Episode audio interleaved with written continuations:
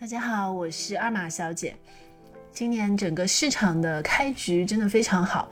去年十二月的时候呢，其实我有好几期节目就讲到过，今年可能是投资非常好的一个年份，市场开始转暖了。那么我想今年呢，我们也可以再多来聊一下基金。华尔街有一句老话，意思呢大概就是说，一月份其实可以看出一整年的基调。今年的一月份开局是非常好的，从年初到二月一号的话，我们按照中性一级行业来看，表现最好的行业呢是有色金属，涨幅百分之十八点三四。接着呢，第二位是计算机这个行业，涨幅百分之十五点七一。然后第三位呢是汽车，涨幅是百分之十四点四七。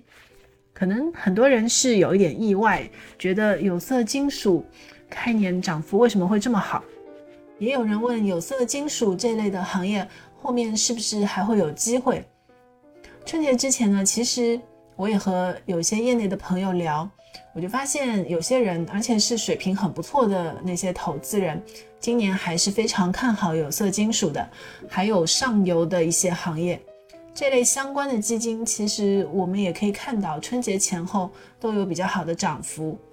和有色金属这一类和上游有关的基金，其实市场上有很多的选择，大致呢可以分为两个类型，一种就是指数基金，比如说有跟踪各个行业指数的基金。通常啊，这类基金如果跟踪一个单一行业的指数，它有时候涨得会非常有冲劲。然后跌的时候呢，可能也是跌的比较多，相对来说波动会比较大。这类基金呢，比如说有有色金属 ETF、稀土 ETF、化工 ETF 等等。一般来说，比较热门的细分行业都有对应的 ETF。那这类基金对小白来说其实不是很合适的，对投资者个人的素养会要求比较高。另外还有一类呢，是主动选股的基金。就是由基金经理来负责选股，这一类基金里面呢，也有一些偏上游的主题基金，比如说周期主题基金、上游资源的主题类的基金，都是和有色金属有关的。这一类基金呢，前几年其实并不是很火，也不算是平时很热门的选项，但是呢，其实我觉得也是很有看点的。这里面有一些基金，它的长期业绩也是非常不错的，因为事实上。虽然你感觉它是一个周期性很强的那种行业，但是呢，其实每一年都有一些不错的品类可以跑在市场的前面。比如说去年表现非常好的就是煤炭，还有油运，涨得都非常好。二零二一年呢，涨得比较好的也有煤炭，另外一个是磷化工。有一些基金经理啊，最近其实也在公开的表示自己看好有色金属。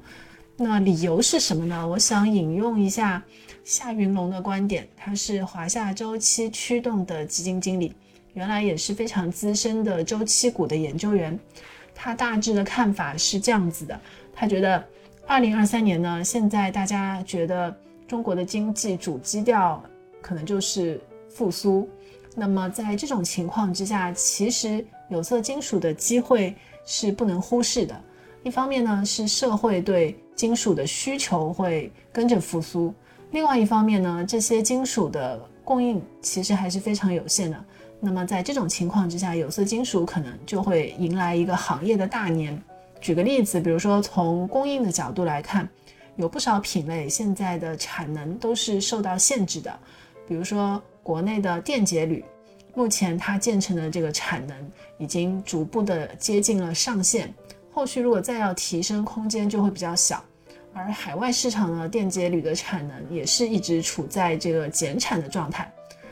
另外还有铜也是的，铜是一个非常大的金属啊，铜的供应量最近有很多的报告说是不及预期的，而且它的资本开支呢也是在下滑，所以这样呢就会进一步的来加剧铜的产能的问题。